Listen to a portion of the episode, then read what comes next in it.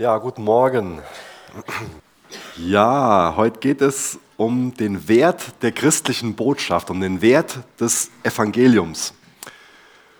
Und ich finde es sehr lohnenswert, darüber nachzudenken, was uns persönlich wertvoll ist. Was so einem Menschen und was einer Gesellschaft wirklich wertvoll ist, das sagt ganz viel über den Menschen aus, ganz viel über die Gesellschaft aus. Jetzt gibt es ja verschiedene Wege, wie man auf diese Frage antworten kann, was einem persönlich wirklich wertvoll ist. Weiß nicht, ich kann da schon mal ziemlich selbstbewusst sein und ganz ähm, impulsiv für mich einmal sagen, ich sage, klar, natürlich ist es das und das. Ohne dass man viel drüber nachdenkt. Die Frage nach dem Wert, woran macht sich das denn fest? Wir setzen doch alle Prioritäten in unserem Leben, oder? Wir alle geben unsere Zeit und auch unsere Finanzen für gewisse Dinge und für andere Dinge halt nicht. Und dadurch, dass ich halt sage, damit verbringe ich keine Zeit oder mit der Person bringe ich keine, verbringe ich keine Zeit, aber mit der Person verbringe ich Zeit, zeige ich ja auch schon, was für einen Wert ich beimesse. Deswegen macht es für uns keinen Sinn, wenn wir jetzt heute Morgen ganz schnell so eine vorgefertigte Meinung von uns, ähm, so aus dem Bauch raus, rein subjektiv äußern, uns, uns äh, von uns selbst behaupten. Natürlich ist mir Jesus der, der wertvollste, natürlich ist das Evangelium das wertvollste für mich.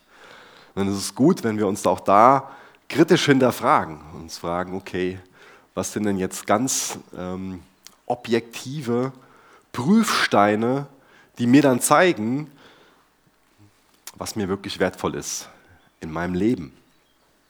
Denn wir wissen, denke ich, hoffe hoffentlich, dass das, was uns wirklich wertvoll ist, was uns nah am Herzen ist, das, das, was wir wertschätzen, was wir bewundern, dass uns das formt, dass uns das prägt, dass wir dem ähnlicher werden. Wir sollen Jesus ähnlicher werden. Wenn uns Jesus wirklich wertvoll ist, wir ihn wirklich wertschätzen, dann werden wir ihm ähnlicher werden. Das ist der gemeinsame Glaube von uns Christen, dass wir glauben, dass Gott selbst das Wertvollste, das Höchste und das Schönste ist. Jetzt leben wir zu einem Zeitpunkt in der Geschichte der Menschheit oder auch in unserem Land, äh, eher besser gesagt, ähm, den man so als postchristlich bezeichnen kann, also als nachchristlich. In unserem Land war mal vieles selbstverständlich, so wurde als selbstverständlich, als Grundlage für unser Denken und unser Leben angesehen, was gerade in den letzten 100 Jahren ziemlich auseinandergenommen wurde. Und an sich ist jetzt so der Fall, dass unseren Kindern schon im Kindergarten so ein paar Bausteine dahin geknallt werden und sie sich schon ihr eigenes Wertesystem basteln sollen. Gerade für die Älteren von uns ist das wahrscheinlich noch befremdlicher als so für meine Generation, denn da hat das schon stark angefangen. Früher waren Dinge da in Anführungsstrichen klarer oder es war eine andere Festlegung in der Gesellschaft da. Aber heute sieht vieles aus eher wie so ein Baukastensystem. Jeder soll so für sich die Aufgabe übernehmen, sein eigenes Wertesystem zurechtzubasteln. Und was ich ganz interessant finde, ist, dass oft es als ein Qualitätsmerkmal beziehungsweise als das Gegenteil von einem Qualitätsmerkmal, also als ein K.O.-Kriterium angesehen wird, wenn da jemand hergeht und behauptet, das ist doch eine veraltete Wertvorstellung. Da muss man mal drüber nachdenken. Warum wird denn ein Wert, der etwas älter ist, dadurch schlecht? Das ist ja jetzt nicht irgendwie so, dass das ähm, stimmig ist, wenn man darüber nachdenkt. Ich meine, selbst bei Autos, so dachte ich so im ersten Moment, du könntest jetzt Autos als ein ähm, Beispiel nehmen, die mit dem, mit dem Alter einfach schlecht werden, aber auch das wäre ja Unsinn. Es gibt ja wunderbare Oldtimer, die äh, tolle Autos sind. Also selbst bei, bei so einem Gegenstand wäre das kein wirklich vernünftiges Argument. Und selbst bei einem Wert ist es doch überhaupt kein vernünftiges Argument, einfach nur zu sagen, das ist eine veraltete Wertevorstellung, die ist älter als 50 oder 100 Jahre, deswegen kann das nichts mehr Vernünftiges sein. Die Frage ist ja nicht, ob was alt oder ob was neu ist, sondern die Frage ist, ob es Wahrheit ist. Die Frage ist, ob das Höchste, Wertvollste und Schönste, ob das wirklich Geschmackssache ist oder ob das für alle Menschen wirklich Jesus ist. Uns wird beigebracht, oder vielen von uns wurde beigebracht, und soll beigebracht werden, dass die, Wahr, dass die Frage nach der Wahrheit nicht final geklärt werden kann. Dass das also so in derselben Kategorie ist wie unsere persönliche Vorliebe beim Klamottenkauf. Und da findet es der eine halt netter oder die eine netter, mittlerweile auch der eine netter, einen Rock anzuhaben und die andere netter, eine Hose anzuhaben. Oder im Restaurant, das ist uns ja allen lieb, dass wir da wählen können, weil der eine halt ähm, lieber sein Steak blutig isst und die andere Person vegan lebt. Das ist gut, dass es da eine Wahlmöglichkeit gibt. Aber Wahrheit ist in einer anderen Kategorie. Wir glauben, dass die Wahrheit eine Person ist. Eine Person, die sich mitteilen kann und die sich uns mitgeteilt hat, nämlich Jesus Christus. Deswegen glauben wir nicht, dass früher alles besser oder alles schlechter war. Beides wäre naiv, so vorzugehen, so zu denken. Und wir glauben auch nicht, dass wir uns automatisch immer weiterentwickeln und dadurch bessere Menschen sind als unsere Vorgänger. Auch das ist so ein Mantra, was uns oft beigebracht wird. Und wir wollen lernen, dass Jesus die Wahrheit in Person ist und der wertvollste, das Schönste, das Herrlichste, was es gibt. Jesus, ich bitte dich, dass du heute Morgen unsere Herzen berührst, dass du mir hilfst, den Text aus Matthäus gut auszulegen. Jesus, du sollst reden, dein Wille soll geschehen. Wir wollen mehr denken, wie du denkst und auch mehr handeln, wie du handelst. Präg du uns.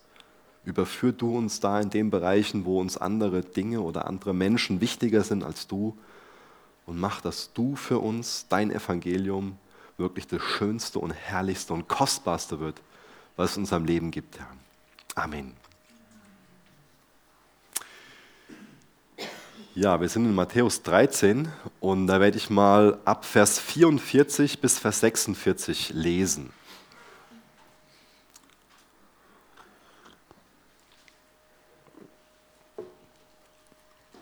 Ich habe den Abschnitt mal überschrieben mit dem Wert des christlichen Glaubens erkennen. Vers 44 bis Vers 46 aus Matthäus 13. Das Reich der Himmel gleicht einem im Acker verborgenen Schatz, den ein Mensch fand und verbarg. Und vor Freude darüber geht er hin und verkauft alles, was er hat, und kauft jenen Acker. Wiederum gleicht das Reich der Himmel einem Kaufmann, der schöne Perlen suchte. Als er aber eine sehr kostbare Perle gefunden hatte, ging er hin und verkaufte alles, was er hatte, und kaufte sie. Ist jetzt ein sogenanntes Zwillingsgleichnis, zwei Gleichnisse, die Jesus hier erzählt, die sich an sich sehr ähnlich sind. Und beide beleuchten dieselbe Wahrheit. In beiden Gleichnissen geht es darum, dass man alles aufgeben will und alles aufgeben muss, um das Kostbarste zu bekommen. Der einzige Unterschied in den beiden Gleichnissen ist die Person, ähm, die dann auf das Kostbarste stößt. Eine Person ist wahrscheinlich ein Tagelöhner, die ganz zufällig dann auf das Kostbarste stößt. Und in der, anderen Gleichnis wird uns so ein Suchender, ein Perlenjäger, ein, ein, ein Perlenkaufmann ähm, vorgestellt. Es ist dann eine kleine Unterscheidung. Einmal dieses zufällige, dieses zufällige auf das Kostbarste stoßen und auf der anderen Seite jemand, der wirklich sucht und dann die Perle findet. Ich deute das Gleichnis in allererster Linie auf Jesus, dass er, und das macht natürlich auch im, im gesamtbiblischen Zusammenhang am meisten Sinn, alles dafür gegeben hat, um uns zu erlösen. Denn was ganz wichtig ist, das ganz am Anfang zu, zu betonen, es gibt viele, die ähm, das auf, auf uns Menschen deuten, auf die Erlösten deuten. Und dann ist es ganz wichtig, das vom Anfang an gerade zu haben, in Anführungsstrichen, dass wir uns die Erlösung nicht erkaufen können. deswegen deute ich das in erster Linie auf Jesus, der uns erkauft hat. der alles, was er hatte, das Kostbarste, was er hatte, nämlich sein eigenes Leben, hingegeben hat, um sich eine Braut, die Gemeinde, zu erkaufen. Aber man kann auch hergehen und das Gleichnis auf uns Menschen deuten. Aber dann muss man die Unterscheidung machen, dass es jetzt hier nicht darum geht, dass wir uns die Erlösung erkaufen, sondern dass es in dem Gleichnis darum geht, was die Erlösung in uns bewirkt. Wir können uns das Kostbarste, die Erlösung, nicht erkaufen. Das ist allein durch Gnade. Aber wenn wir erkennen, dass Jesus alles dafür gegeben hat, damit du und ich erlöst sein können, damit wir von unserer Schuld befreit sein können, dass er uns so liebt, so sehr liebt, dass er sein eigenes Leben gegeben hat, dann bewirkt das was in uns. Wenn wir uns erkauft wissen, wenn wir uns so geliebt wissen,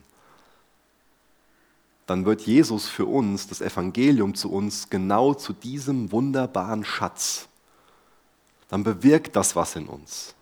Jesus wird dieser Schatz für uns, dass wir uns ihm hingeben, dass er das Kostbarste für uns wird. Und das, wie ich das am Anfang ähm, von der, von, im Einstieg von der Predigt beschrieben habe dass sich dann unsere Prioritäten verändern, dass man dann anhand von den Entscheidungen, die wir treffen, auch erkennen kann, was uns wirklich wichtig ist, was uns kostbar ist, was wir verehren, was, was wir anbeten.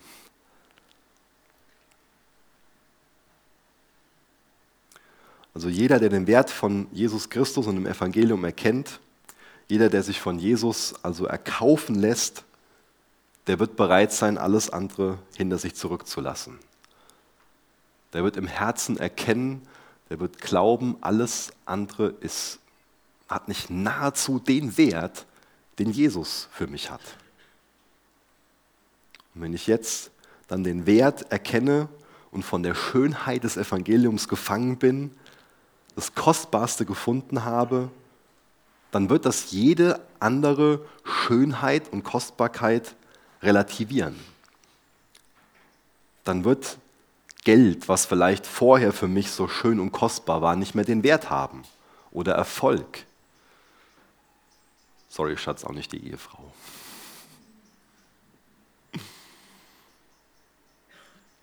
Was ist dir kostbar? Und welcher Wert sollte in deinem Leben vielleicht relativiert werden, damit dir Jesus wirklich kostbar ist? Jesus wird nicht dadurch für uns kostbar, dass wir alles für ihn aufgeben, sondern wir geben alles für ihn auf und geben uns ihm hin, wenn wir wirklich seinen wahren Wert erkennen. Und für jemand Außenstehenden kann das jetzt sich ziemlich krass anhören, was ich so versuche zu erklären. Mag sich das exzentrisch anhören oder fanatisch. Aber das ist ja ein Phänomen, was jeder von uns aus anderen Bereichen kennt. Wir haben ja lange Zeit Jugendarbeit gemacht. Nicht, dass sich andere Menschen nicht verlieben können, aber gerade so in der Teenagerphase kommt das ja schon mal vor, dass sich jemand Hals über Kopf verliebt. Und dann war das vielleicht so eine Person, ähm, die jetzt vorher nicht so bekannt dafür war, aus dem Quark zu kommen, nicht so die tollste ähm, Arbeitsmoral gezeigt hat und vielleicht eher zurückhaltend war, vielleicht auch ein bisschen faul. Und auf einmal kommt so eine Person aus dem Quark. Auf einmal wird sie lebendig, fährt hunderte Kilometer und investiert sonst was für, für ein Geld und macht irgendwelche verrückten Sachen, um endlich die Person wiederzusehen, in die sie so verliebt ist. Und alle denken, ach, wie süß. Und niemand denkt so, ah, wie exzentrisch und wie fanatisch. Das ist ja an sich eine ganz normale Sache, dass, dass das, wo man sein Herz dran hängt, das, was man liebt oder die Person, die man liebt, dass man dann einfach bereit ist, dafür zu opfern, dass man sich hingibt, dass man die Liebe zeigt.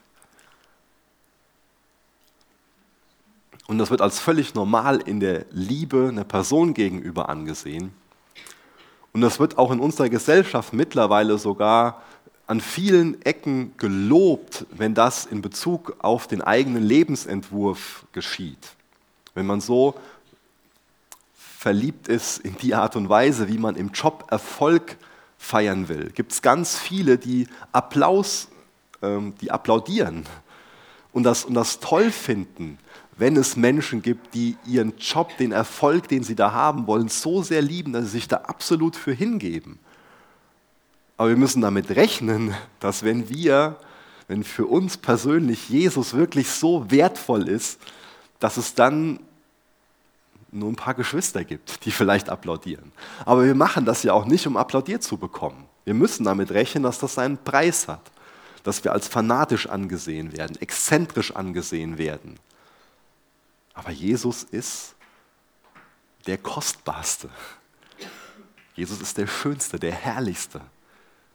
Derjenige, der es wirklich verdient, dass wir ihm diesen obersten Wert wirklich beimessen. An unser Maß an Hingabe und Selbstaufgabe beziehungsweise auch Selbstvergessenheit können wir also ablesen, wie kostbar uns Jesus ist. Das ist herausfordernd, oder? Ich gebe den Gedanken nochmal weiter. An unser Maß an Hingabe und Selbstaufgabe, auch Selbstvergessenheit, können wir also ablesen, wie kostbar uns Jesus ist. Wie kostbar ist dir Jesus? Wie sehr gibst du dich Jesus hin?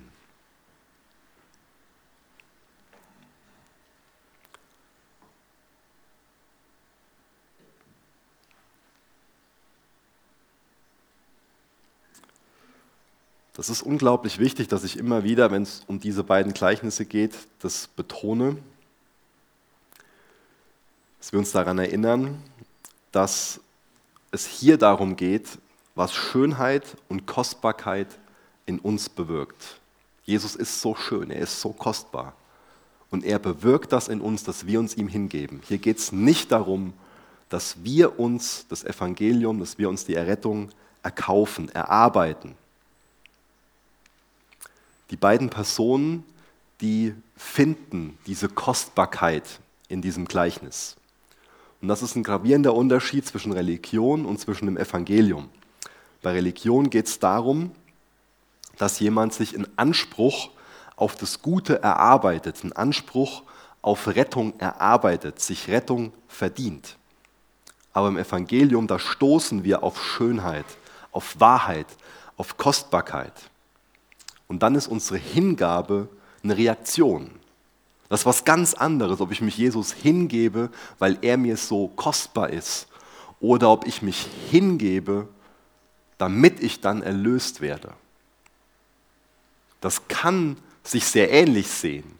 Und das sehen wir auch im nächsten Gleichnis und haben wir auch schon in der letzten Woche ähm, in einem Gleichnis gesehen, dass sich das sehr ähnlich, dass das sehr ähnlich aussehen kann aber es ist was ganz, ganz anderes.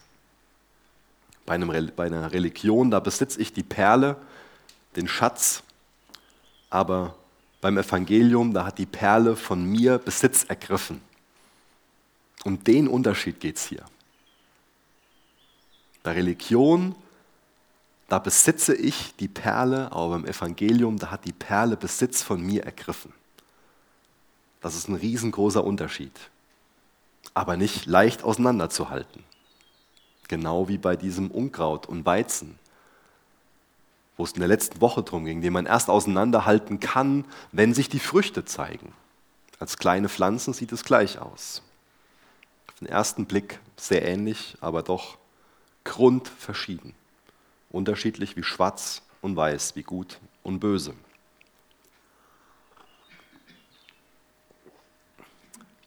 Wie kostbar ist dir Jesus? Wie kostbar ist dir das Evangelium? Es ist so wichtig, dass unsere Hingabe da anfängt, weil uns Jesus kostbar ist.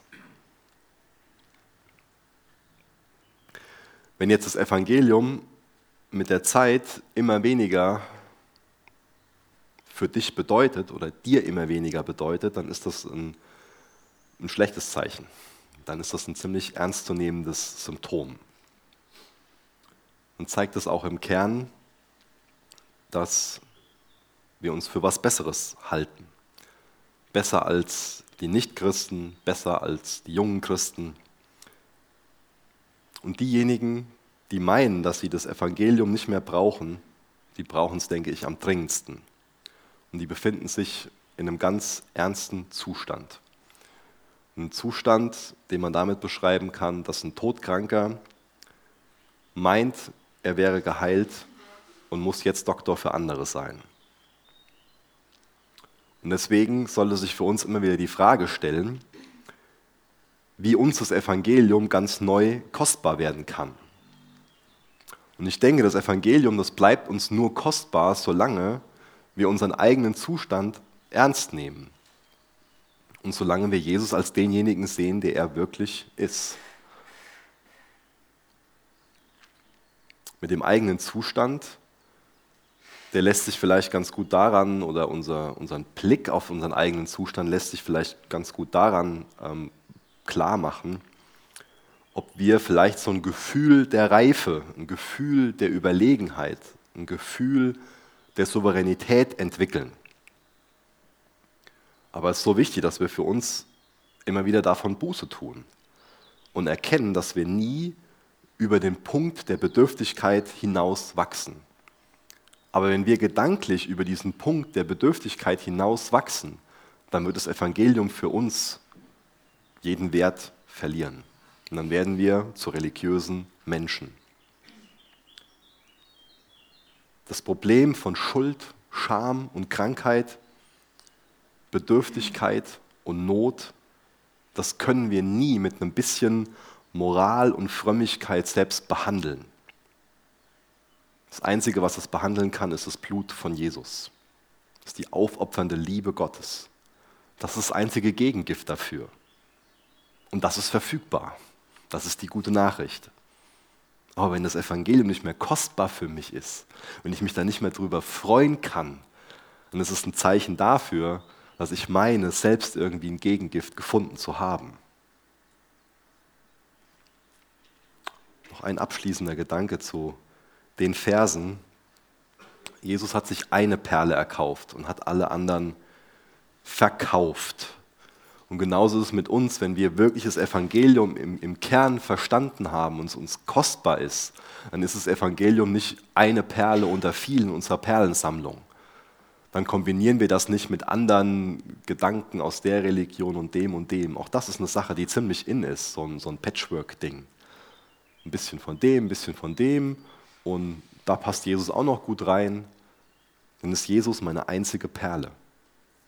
Dann gibt es diesen einen Schatz, der alles andere in den Schatten stellt.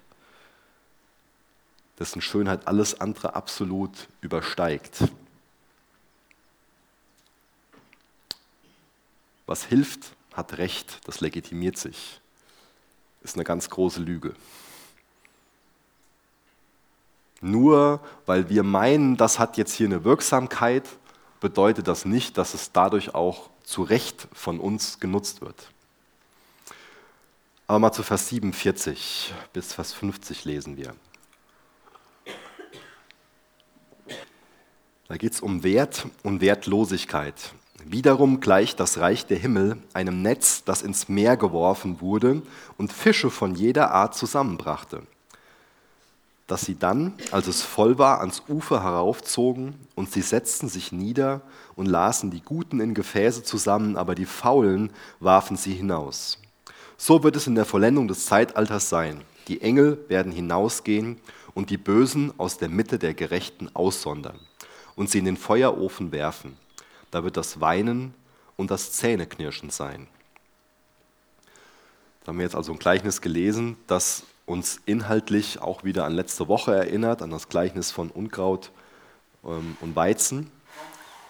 Und hier geht es wieder darum, dass die Guten und Schlechten erst am Schluss voneinander getrennt werden. Und die Guten sind jetzt hierbei nicht die Religiösen und die Bösen nicht die unmoralischen Nicht-Religiösen, sondern die Guten sind diejenigen, die den Wert von Jesus erkannt haben und die schlechten Fische sind wie auch zuvor die frommen Heuchler. Das sind also diejenigen, die sich wegen ihrer Moral und Religiosität als schöner und wertvoller und kostbarer ansehen als die Mitmenschen. Schlechte Fische sind also falsche Christen, Schauspieler. Sind Personen, die sich das Evangelium, die Rettung versuchen zu erwerben durch die Art und Weise, wie sie leben. Und wenn wir dazu nicht gehören wollen, dann müssen wir zugeben, dass wir kein Deut besser sind als die anderen, dass wir es nicht irgendwie mehr verdient haben, dass uns so etwas Schönes und Kostbares passiert, wie dass Gott zu uns kommt und uns neu macht. Und auch hier gibt es wieder eine ziemlich drastische Beschreibung von der Bestrafung. Letzte Woche wurde dann das Unkraut aussortiert und verbrannt. Und dieses Mal werden diese schlechten Fische aussortiert und dann auch weggeschmissen. Und Jesus deutet das dann auf die entsprechenden Personen mit Feuer und mit Beben und Zittern. Wie passt jetzt dieses Aussortieren und dieses Bestrafen mit dem Glauben an die Kostbarkeit aller Menschen zusammen? Ein Stück weit erzeugt das ja so ein Spannungsfeld in uns. Vielleicht nicht in jedem, aber ich denke, in dem einen oder anderen sorgt das für so ein gewisses Spannungsfeld. Dieses auf der einen Seite, dieses Richten, dieses, dieses Final, dieses Endgültige in diesem Gericht. Und auf der anderen Seite die, die Erkenntnis aus den ersten Blättern, ersten Kapiteln der Bibel, der Mensch ist in Gottes Ebenbild erschaffen. Der Mensch hat eine besondere Würde verliehen bekommen. Und wir haben ja auch eben in dem Gleichnis gesehen, wie kostbar wir Menschen Jesus sind dass Jesus für uns alles hingegeben hat. Wir sind für ihn diese kostbarste aller Perlen. Wie passt das jetzt zusammen? Mir geht es doch gar nicht darum, das Spannungsfeld total aufzulösen, aber für uns natürlich auch, ähm, in uns natürlich auch ein gewisses Gerechtigkeitsbedürfnis, was auch Gott gegeben sein kann, was aber auch nach Gottes Gedanken ausgelebt werden soll. Und es betont Gottes Liebe, dass er an einem gewissen Punkt einschreitet und richtet, Menschen zur Verantwortung zieht. Wir wissen aus Gottes Wort, dass es sein Wille ist, dass alle Menschen die Wahrheit erkennen und sich retten lassen. Das ist Gottes Wille, Gottes ausgewiesener Wille. Jesus hat alles dafür getan, um uns Menschen nachzugehen, um dir persönlich nachzugehen. Er wirbt um dich. Er will dich erkaufen. Aber wir Menschen können Entscheidungen treffen. Und wenn es unser Wille ist, dass wir uns nicht erkaufen lassen, dann ist es unser Wille. Dann akzeptiert Gott diesen Willen. Wenn wir sagen, nein, ich will mit meiner eigenen Gerechtigkeit vor Gott bestehen. Das ist im Endeffekt die Entscheidung, die wir dann treffen. Wir entscheiden uns dafür, ob wir in unserer eigenen Gerechtigkeit vor Gott stehen wollen, ob wir vor Gott stehen wollen und sagen wollen, schau dir mein Leben an, schau dir mich an. Ich bin total akzeptabel, wie ich bin. Ich habe keine Schuld an mir. Ich bin heilig und gerecht. Das ist im Endeffekt unser, unser Statement, was wir abgeben, wenn wir ohne Jesus vor Gott stehen. Und wenn wir im Glauben an Jesus vor Gott stehen, dann stehen wir vor Gott im Bewusstsein, unsere Gerechtigkeit verurteilt uns. Die ist, die ist nicht da. Wir brauchen Rettung. Und wenn wir an Jesus glauben, dann sieht der Vater uns durch Jesus, dann haben wir seine Gerechtigkeit angezogen. Deswegen, welche Entscheidung triffst du da?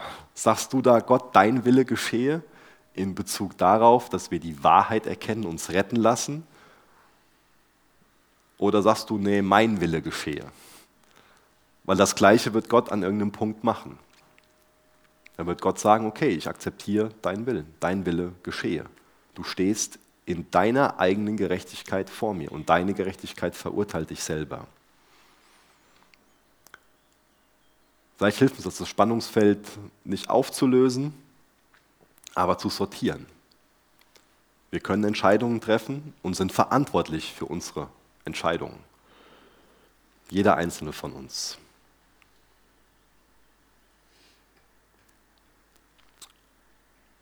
Und wie kann denn eine gute Nachricht eine gute Nachricht sein, wenn es nicht die Perspektive gibt, die Hoffnung gibt, dass eines Tages das Böse gerichtet wird und beseitigt wird? Und wie will das Böse ohne ein endgültiges Gericht gerichtet und beseitigt werden? Wie kann denn jemand das Gute lieben, ohne das Böse zu hassen und irgendwann endgültig abzuschaffen? Ja, da bleibt ein Spannungsfeld, auch gerade mit dem Hintergrund, weil es ganz wertvolle und liebenswürdige Menschen in unserem Umfeld gibt, die diesen Glauben nicht teilen. Und das erfüllt uns mit Trauer. Auf der anderen Seite erfüllt uns das mit, mit Demut, dass wir wissen dürfen, wir sind gerettet, wenn wir uns auf Jesus beziehen. Uns erfüllt uns mit Freude zu wissen, dass wir irgendwann nicht mehr in diesem Zustand sind. Wir haben viel Freude in dieser Welt, aber es gibt auch Leid und Trauer und Dinge, die uns hoffnungslos machen können, uns überfordern können. Und irgendwann wird alles Böse nicht mehr hier sein. Auch keine Krankheit und so weiter. Das ist unsere Hoffnung. Und auf dieses Ziel läuft die Welt zu. Das ist ein, ein, Drama unserer Zeit, dass wir uns um uns selbst drehen und meinen, die Welt, die dreht sich so um sich selbst und so eins nach dem anderen und mal gucken, wo das alles hingeht. Aber diese Welt hat ein klares Ziel, wenn man das nüchtern sieht. Wir gehen auf ein klares Ziel zu, auf genau dieses Gericht, was hier beschrieben wird, was zur Folge hat, dass alle, die, die auf Jesu Gerechtigkeit vertrauen, danach zusammen sind in dieser neuen, wiederhergestellten Schöpfung und die sich dann einfach nur um Jesus dreht und nicht mehr um sich selbst. Wir lesen mal in Vers 51 weiter bis Vers 53. Habt ihr dies alles verstanden? Sie sagten zu ihm ja. Er aber sprach zu ihnen, darum ist jeder Schriftgelehrte, der ein Jünger des Reichs der Himmel geworden ist, gleich einem Hausherrn, der aus seinem Schatz Neues und Altes hervorbringt. Und es geschah, als Jesus dieses Gleichnis vollendet hatte, ging er von dort weg.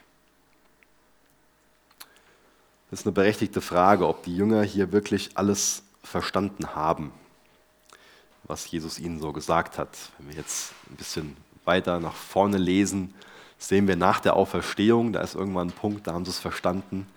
Aber ob das Ja jetzt hier gerechtfertigt war, können wir mal ein Fragezeichen dran machen.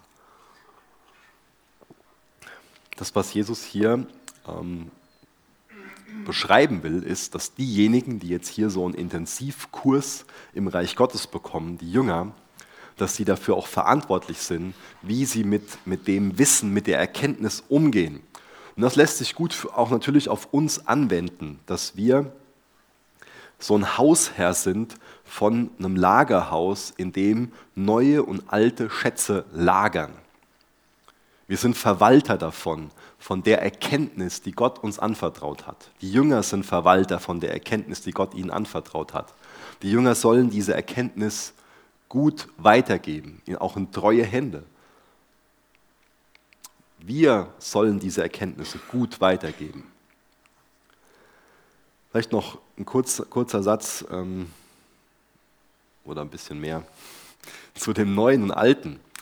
Ähm, ich finde es gut, wenn wir ähm, so als, als, als, als einen grundlegenden Gedanken zur Bibel lernen, dass ähm, zum einen Erkenntnis Stückwerk ist, dass es aber auch so ist, dass es sich bei der Bibel um eine schrittweise Offenbarung handelt.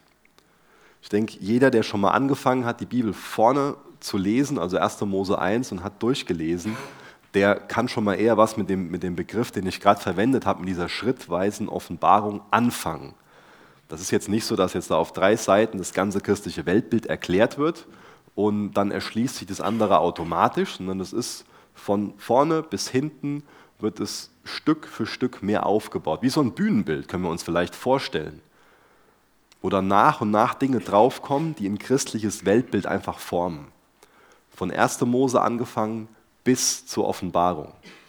Und das hilft uns vielleicht, dieses Neue und Alte gut einzuordnen. Dass Jesus hier nochmal betont, wie er das Alte Testament, den alten Bund wertschätzt.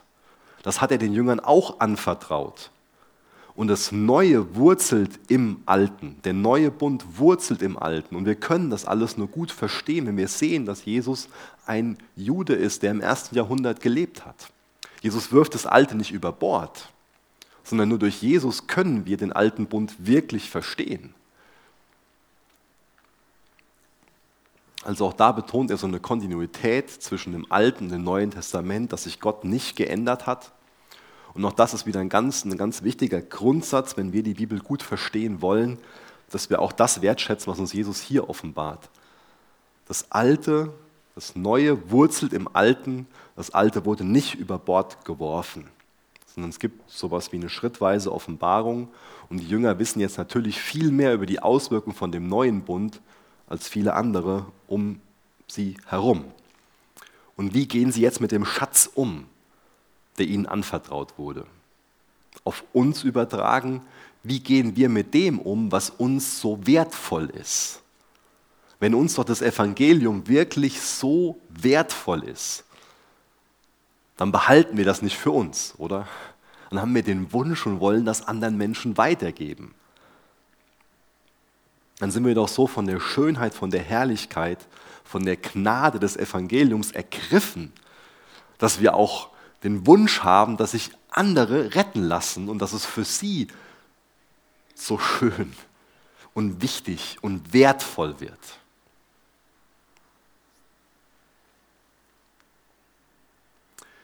Wir lesen mal in Vers 54 weiter bis zum Ende von dem Kapitel. Da geht es dann um den Wert des Gewöhnlichen,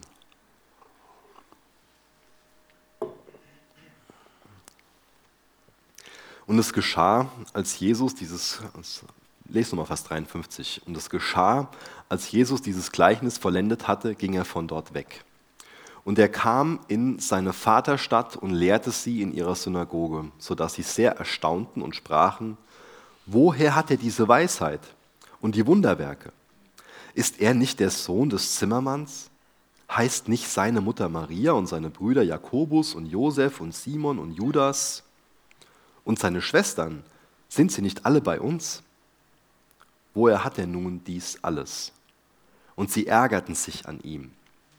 Jesus aber sprach zu ihnen, ein Prophet ist nicht ohne Ehre, außer in seiner Vaterstadt und in seinem Vaterhaus. Und er tat dort nicht viele Wunderwerke wegen ihres Unglaubens. Jesus kommt jetzt hier wieder zurück in seinen Heimatort Nazareth und er predigt dann als Gastredner in einem deren Gottesdienste. Und dann sehen wir zuallererst, wie die Menschen mit Staunen und Bewunderung reagieren. Und dann scheint es so, dass, sie dann erst, dass ihnen dann erst klar wird, ach, das ist ja dieser Jesus. Das, den kennen wir ja noch von früher. Das ist ja dieser Zimmermann das sind doch das die Schwestern von und das sind die Brüder und so weiter. Und dann ändert sich ihre Haltung Jesus gegenüber. Früher war Jesus einer von ihnen. Dadurch bekommt Jesus so etwas Gewöhnliches für sie. Die haben den aufwachsen sehen, ihr Nachbar, der Schreiner von nebenan. Vielleicht ist der ein oder andere noch so um die Ecke mit ihm verwandt. Und jetzt sollen die so völlig in seinem Schatten stehen, in seinem Licht verblassen? Das kann ja nicht sein. Das fördert ja schnell Stolz in uns Menschen. Und jetzt wollen die ihn auf die richtige Größe zurechtstutzen. Das ist natürlich ein schwieriges Unterfangen, wenn Menschen Gott auf die richtige Größe zurechtstutzen wollen. Das gelingt ihnen auch nicht. Uns vom Gewohnten und Gewöhnlichen verzaubern zu lassen, das erfordert Kindlichkeit. Dazu waren sie da nicht in der Lage oder wollten sie einfach nicht. Jesus war einer von ihnen und in ihren Augen durfte er niemand Besonderes sein. Es ist auch heute noch eine Gefahr für uns, dass das Vertraute an Einfluss verliert, dass sich so das Alltägliche abnutzt. Heute geht es ja viel um diesen Wert des Evangeliums. Und viele von uns haben das schon von Kindesbeinen an gelehrt bekommen, mitbekommen. Und gerade dann, wenn man im christlichen Elternhaus aufwächst, ist es eine Gefahr, dass das für uns einfach was Alltägliches ist, was Gewöhnliches, was Vertrautes, was an Einfluss verliert. Gerade dann gibt es auch so eine Gefahr, dass wir meinen, wir besitzen das. Und nicht wir wurden davon, wir sind davon, äh, ihr wisst, was ich meine. Die Perle besitzt uns und nicht wir, wir besitzen die Perle. Das will ich ausdrücken.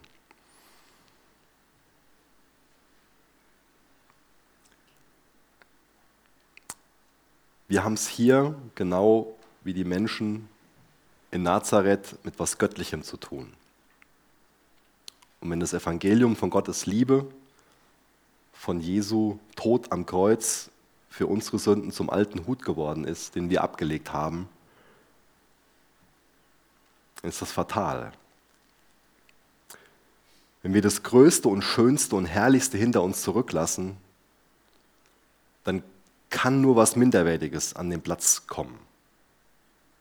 Dann hat sich nicht die Schönheit des Evangeliums abgenutzt, sondern ist, dann ist unser Herz hart geworden. Dann ist nicht die Geschichte von Jesus alt und langweilig geworden, sondern das sind unsere Herzen lau geworden. Das sind jetzt vielleicht 30 Jahre Nachbarn von Jesus gewesen und die lehnen Jesus ab.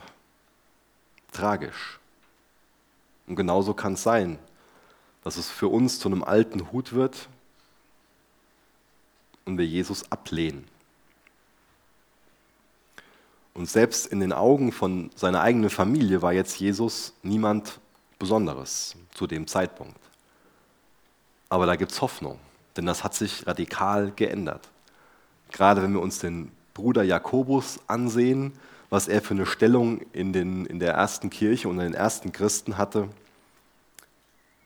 gab es da eine riesengroße Veränderung in seinem Leben.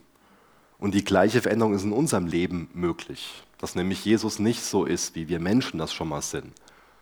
Er war jetzt nicht davon gekränkt, dass er in Nazareth so aufgenommen wurde und hat dann die Menschen abgeschrieben, sondern er wirbt weiterhin um sie die bleiben diese potenziellen Perlen, könnte man sagen. Er will sie erkaufen.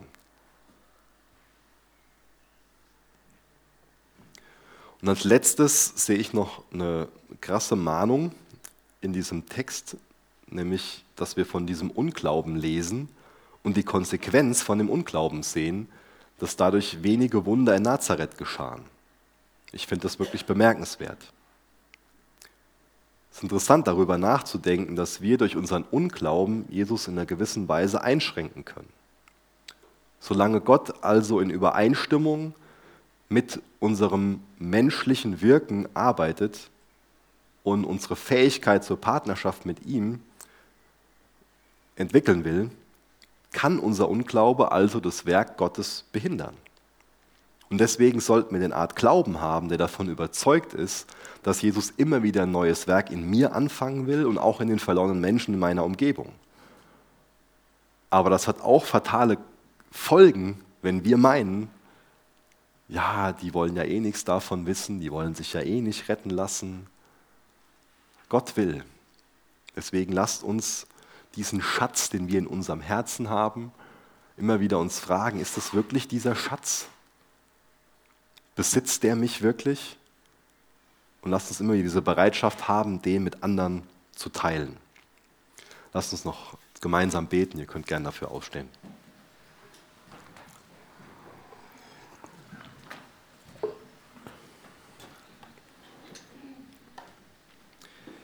Jesus, du allein weißt wirklich, was jedem Einzelnen von uns kostbar ist. Und du weißt auch, mit welcher Gerechtigkeit wir momentan vor dir stehen. Ob wir für uns meinen, dass wir in unserer eigenen Gerechtigkeit vor dir bestehen können oder ob wir auf Jesu Gerechtigkeit vertrauen. Jesus, ich bitte dich darum, wenn es heute Morgen Personen gibt, die hier sind und auf ihre eigene Gerechtigkeit vertrauen, dass du in ihrem Herzen wirkst und der Person die Erkenntnis schenkst, dass sie sich retten lassen will, dass sie Erlösung braucht. Jesus, danke, dass du nicht widerwillig für unsere Schuld ans Kreuz gegangen bist. Danke, dass du uns gerne erkauft hast. Danke, dass du gerne diesen hohen Preis bezahlt hast. Und Jesus, du weißt, was uns kostbar ist. Du weißt, für was wir unsere Gedanken verwenden, wo wir unser Herz dran hängen, wo wir unsere Zeit für investieren, wo wir uns einfach mit beschäftigen, was unseren Alltag füllt, wo unser Herz voll von ist. Jesus, führ du uns in eine echte Buße und bring du viel Frucht in unserem Leben. Mach, dass du wieder für uns der Schönste bist, das Kostbarste bist, das Ein und alles bist. Amen.